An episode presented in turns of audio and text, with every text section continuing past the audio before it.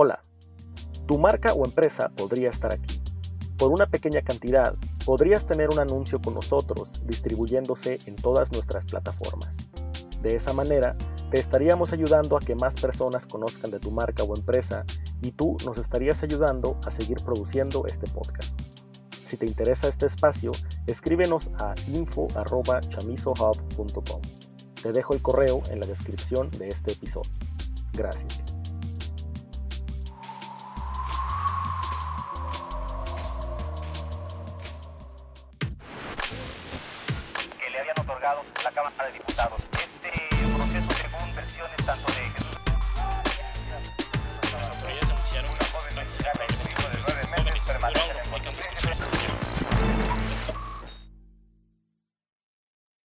¿Qué? Bienvenidos nuevamente a Cada Siete, este programa que pueden mirar y escuchar en todas las plataformas disponibles en las redes sociales. En esta ocasión vamos a tener una plática con Ernesto López Pordillo, que él es el coordinador del programa de seguridad ciudadana de la Universidad Iberoamericana de la Ciudad de México. Ernesto, bienvenido a Cada Siete y muchas gracias por la invitación. Contrario, Jesús, a tus muchas gracias. México sigue siendo un país bastante violento. Hay muchos homicidios.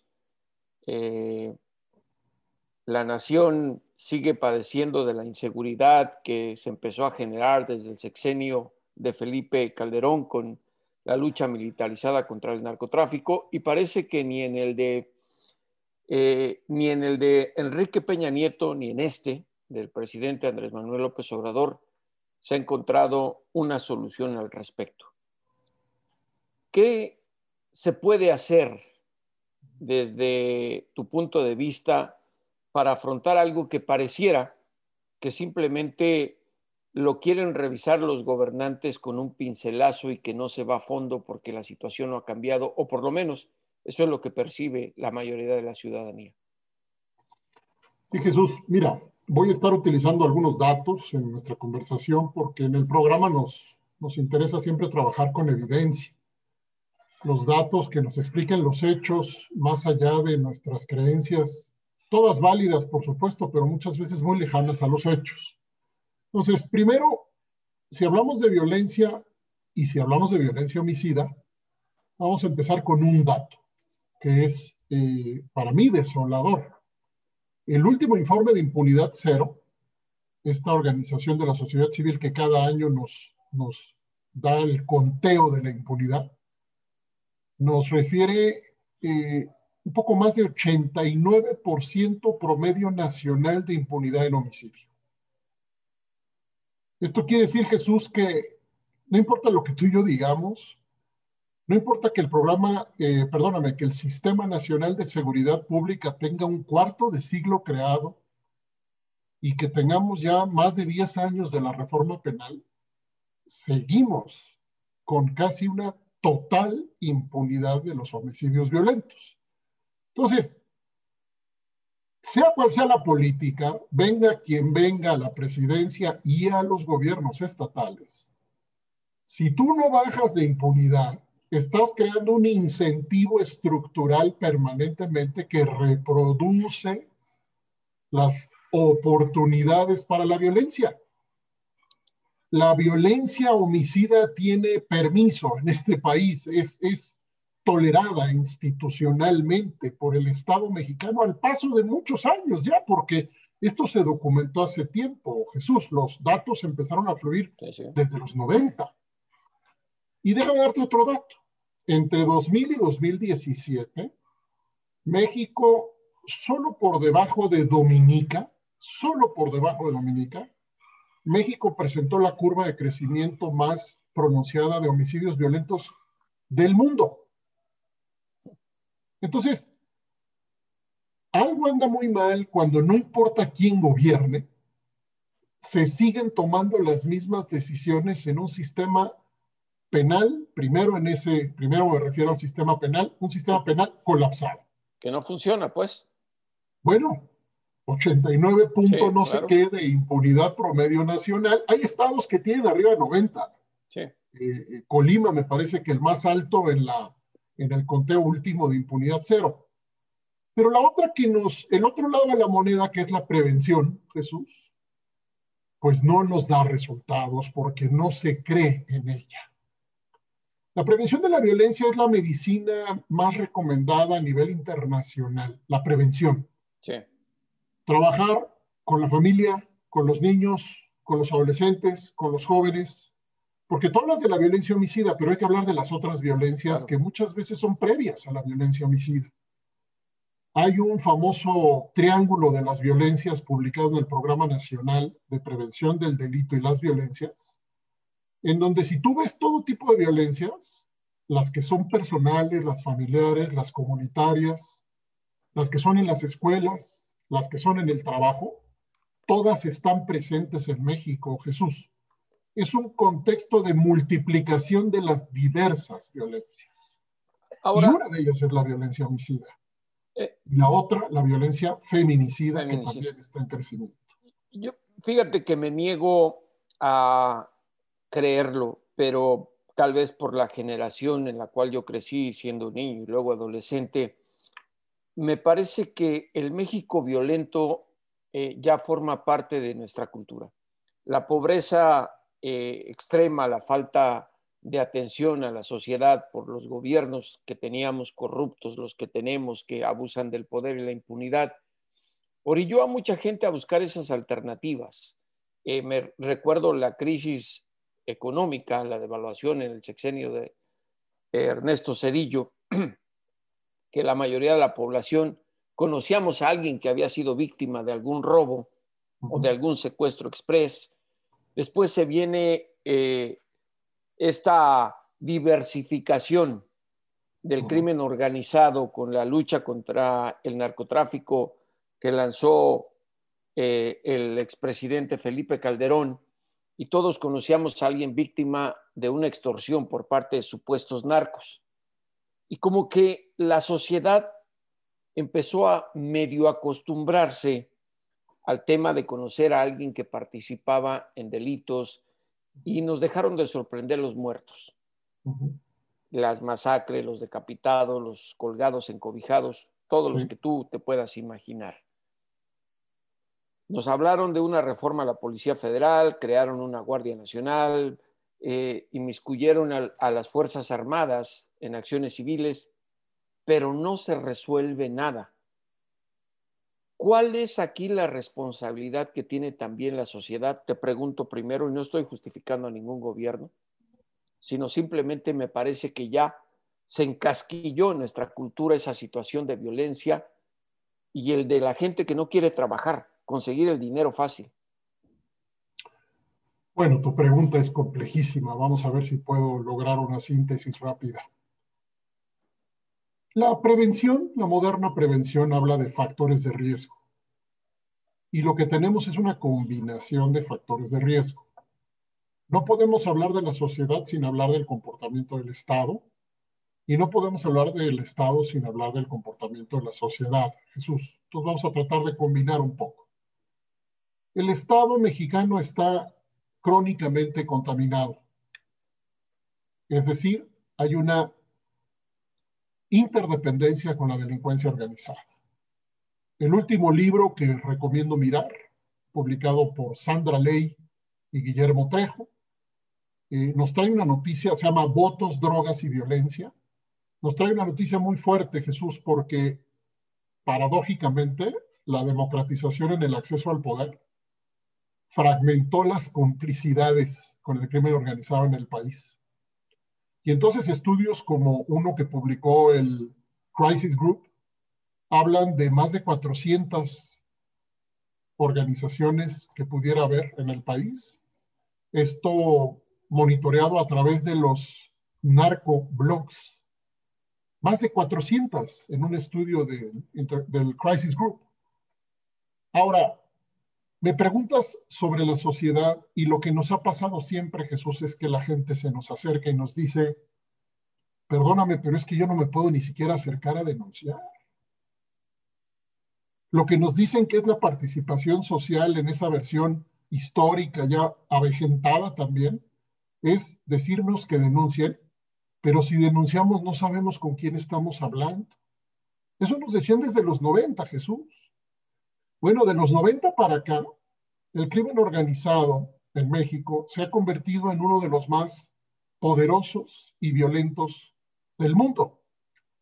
Déjame recordar una plática que tuve con un policía turco en un evento de Naciones Unidas en Panamá hace algunos años.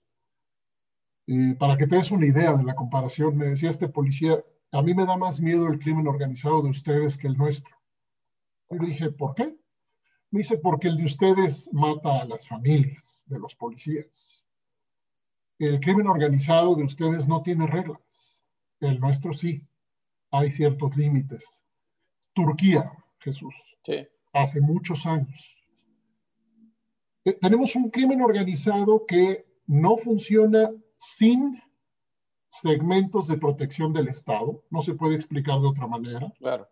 Los italianos que fueron eh, pioneros en la explicación del crimen organizado a través del formato de la mafia, enseñan que es una triada la que se reúne, Jesús. El poder criminal, el poder político y el poder empresarial. Es decir, si nos vamos a preguntar por qué el crimen organizado creció, nos tenemos que preguntar qué le pasó al Estado, Jesús. Y entonces aquí viene una nueva forma de ver las cosas el Estado no está aceptando una reforma democrática del aparato de seguridad. ¿Qué quiere decir esto? Pues que las policías están descompuestas, la mayoría, y lejanas a la sociedad. No sabemos qué pasa dentro de ellas. Te puedo decir que el Instituto para la Seguridad y la Democracia me ha informado recientemente que, fíjate esto, no más de seis instituciones policiales del país no más de seis, según este instituto, tienen eh, sistemas de registro y de aprendizaje para mejorar la manera de usar la fuerza y estándares para poder mirar esto. Es, muy grave. Y luego, Ernesto, si uno quiere, como, como integrante de la sociedad, averiguar qué es lo que está pasando dentro de las policías, puedes hasta firmar una sentencia de muerte. Es correcto.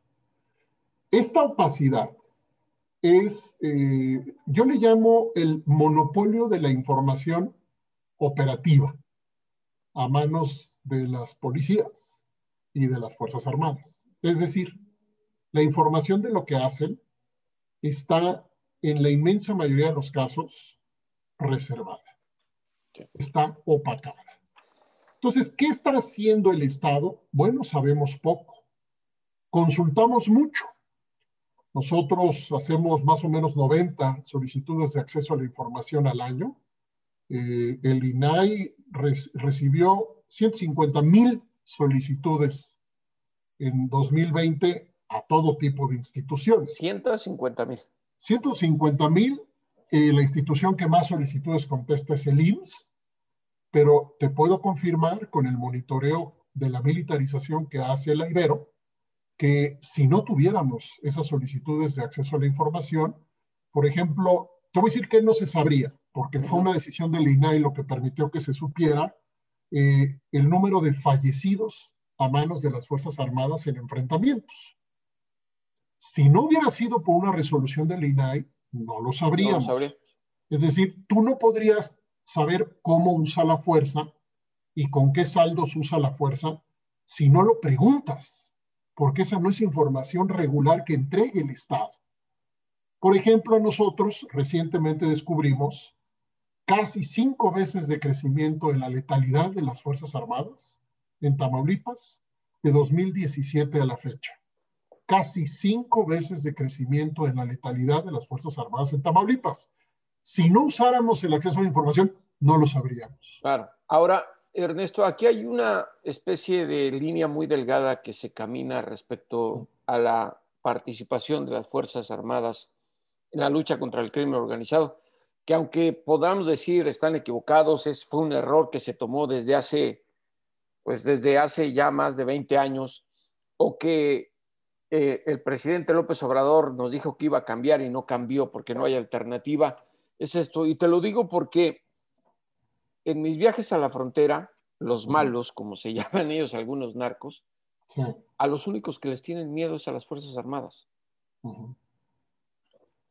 Y si no tuviésemos la participación de las Fuerzas Armadas, yo no me imagino ese México en manos del crimen organizado por la participación de policías federales, por ejemplo, otra, otra institución. ¿No tenemos alternativa o salida, Ernesto? En esta ruta, la, la vía que, en la que cree hoy la presidencia, esta, la de hoy, y la presidencia anterior y la anterior, las últimas tres presidencias de la República, la vía en la que creen es la vía fundamentalmente militar, porque si bien creció la Policía Federal, también creció sostenidamente la intervención militar. Ahora, eh, ¿qué fue primero, el huevo o la gallina? Claro. ¿Tenemos a los militares porque no tenemos a los civiles o no tenemos a los civiles porque tenemos a los militares? Es una pregunta que nos hacemos en el análisis. Tú le llamaste error. Mi primer punto que te diría, Jesús, es que esto es todo menos un error. ¿Por qué?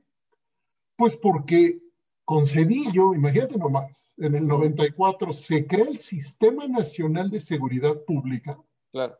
Y lo primero que el sistema ofrece es profesionalización policial. Bueno, se pierde en la historia la promesa de la profesionalización policial de los presidentes, ya lo hemos investigado. No hay presidente en la historia de México que no haya ofrecido profesionalizar a la policía. Si te vas para atrás, los rurales eh, de, Juárez, la policía rural de Porfirio Díaz, protegían en unos caminos y robaban en otros. Hay un problema de origen. Pasa el tiempo y el Estado mexicano decide no profesionalizar a la policía y sí profesionalizar a las Fuerzas Armadas. ¿A dónde llegamos? Pues a donde teníamos que llegar. Claro. Hoy tenemos un número inusitado, como nunca antes en el México contemporáneo, de De despliegue militar a través de la Sedena y la Marina y de la, y de la Guardia Nacional. Sí, y aquí hay otra cosa.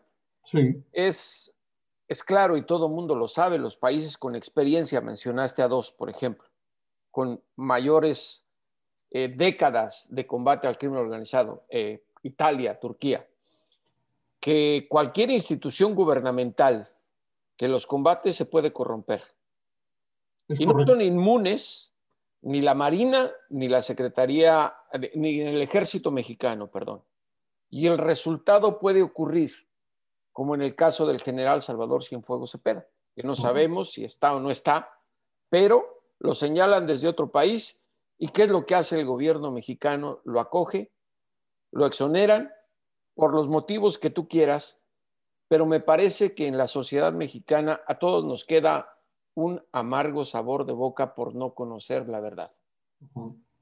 Y me parece que eso también es impunidad. Ahora, ¿qué nos puede ocurrir si no existe el INAI y mantenemos esta situación, Ernesto? Si se apaga el INAI, estarás casi terminando de apagar cualquier posibilidad de contrapeso, de transparencia y de derecho a saber, del derecho a saber. Si se apaga el INAI, tenemos que analizarlo, Jesús, en el contexto de otros mecanismos de contrapeso apagados. Por ejemplo, eh, el Congreso. El Congreso está apagado en sus facultades de fiscalización. Pero está pagado desde hace décadas. Mira, desde hace décadas, solo que las consecuencias de hoy no son las mismas. Hicimos un ejercicio comparado que seguramente te debe interesar, Jesús, por tu experiencia en el estudio del vecino del norte. Pusimos el portal del Comité de Inteligencia del Senado frente al portal de la Comisión Bicameral de Seguridad Nacional de México. Y el primero, el del Senado de los Estados Unidos, te pierdes en la información. Te pierdes en la información, Claro. tienes muchísimo. Bueno, el segundo, te invito a que lo abras, vas a terminar de leer en tres minutos. ¿Por qué? Porque por ley se reserva toda la información sobre seguridad nacional. Entonces, si tú le apagas al INAI, ya tienes apagado lo demás. Entonces, con una decisión presidencial de llevar a las Fuerzas Armadas a la condición de su más importante soporte político e institucional, y con otra decisión de apagar el acceso a la información y los contrapesos, pues no podemos hablar ni de democracia y no podemos hablar tampoco de Estado de Derecho. De hecho, Jesús, cuando el presidente avisó que la Guardia Nacional sería lo que es, en ese momento el presidente se salió de la Constitución. las invito, los invito a mirar el texto que publicó recientemente el ministro en retiro, José Ramón Cosío, sobre los riesgos de este camino de militarización, que ahora es algo más, se llama militarismo. ¿Qué es el militarismo? En dos palabras, la expansión del poder político militar en un régimen que va contrayendo el poder político civil. La pregunta que, nos hacemos es, ¿hasta dónde Jesús? Tú me dices que el, crimen organizado le tiene miedo a, a, las Fuerzas Armadas. Ok. Yo lo que te digo es que con impunidad de 89% de violencia homicida está la vía libre, pongas a quien pongas. Claro. Yo lo que te digo que es que sin prevención de las violencias comunitaria, con familias, escuela, con, con la gente metida en el trabajo reducción de violencias, tienes la vía libre para producir más violencias. El problema de México como de América Latina es que preferimos el uso de la fuerza y el castigo penal sobre la prevención. Por eso América Latina, en la ruta en la que estamos, Jesús, eh, va a irse a un promedio de 40 homicidios por cada 100 mil habitantes en 2030 si seguimos por esta ruta. Y ojo, ojo con el error de comparar esto con un problema de pobreza o de colocarlo como un problema de pobreza. La proyección publicada por el Instituto Igarapé de Brasil, hecha con base en los datos del doctor Carlos Vilalta, mexicano, la proyección dice que mientras América Latina multiplicará exponencialmente la violencia homicida, Ojo, África la va reduciendo sostenidamente de aquí a 2030. Entonces, es la combinación de factores. No es un tema solo de pobreza, no es un tema solo de exclusión, es un problema de acceso a las armas, de ausencia de prevención, de corrupción, de impunidad, de corrupción profunda en las instituciones de seguridad y justicia. Así que estamos en un brete mayúsculo. Lamentamos muchísimo que la militarización siga siendo la vía principal cuando en el fondo no se resuelven las causas profundas de la violencia. Y lamentamos que la reforma penal, que en su momento el presidente Peña dijo que era la más importante de la historia de este país y todo el Estado mexicano suscribió, nos dé a 13 años de la reforma penal constitucional tengamos casi 90% de impunidad de la violencia homicida, Jesús. Claro, ahora eh, el Secretariado Ejecutivo del Sistema Nacional de Seguridad Pública dio a conocer recientemente que en 2020, de acuerdo a sus estadísticas, se registraron 35.484 homicidios el año pasado. Esto, eh, si lo hubiéramos estado leyendo en el sexenio, en el cuarto año de Felipe Calderón, estaríamos escandalizados. Pasaron casi, pues, 16 años y seguimos igual, ya no nos escandalizamos en la sociedad. Eso es lo que a mí, como mexicano, me duele. Nos acostumbramos a los muertos. Hay gente que busca la alternativa. Si tuviéramos armas para defendernos de los delincuentes, de los mismos policías, violencia con, con violencia no es la solución, desde mi punto de vista. Pero también la gente se siente vulnerable a todo la gente que no está, digamos, involucrada, porque México tiene mucha gente decente todavía y trabajadora en estas situaciones, pero que es víctima directa o indirecta de extorsiones, de corrupción y de todo. ¿Qué alternativa tenemos, este, Ernesto? Porque así, como estamos pintando el panorama, se ve una puerta negra para nuestro futuro. Yo siempre creo que tenemos que ser claros en el diagnóstico para poder ser claros en la solución. Claro. Eso es lógico, sí. Ni modo. Hay que tomarnos la medicina fea, que es reconocer el tamaño del problema. Ya no te voy a dar más datos del problema. Hablemos de qué hacemos. Lo Lo primero que tenemos que hacer es eh, castigar electoralmente a los gobiernos que no dan seguridad, porque tampoco lo hacemos. No está clara la relación entre el voto y el castigo a la inseguridad en el país. No está clara, Jesús. No, lo no. hemos estado indagando.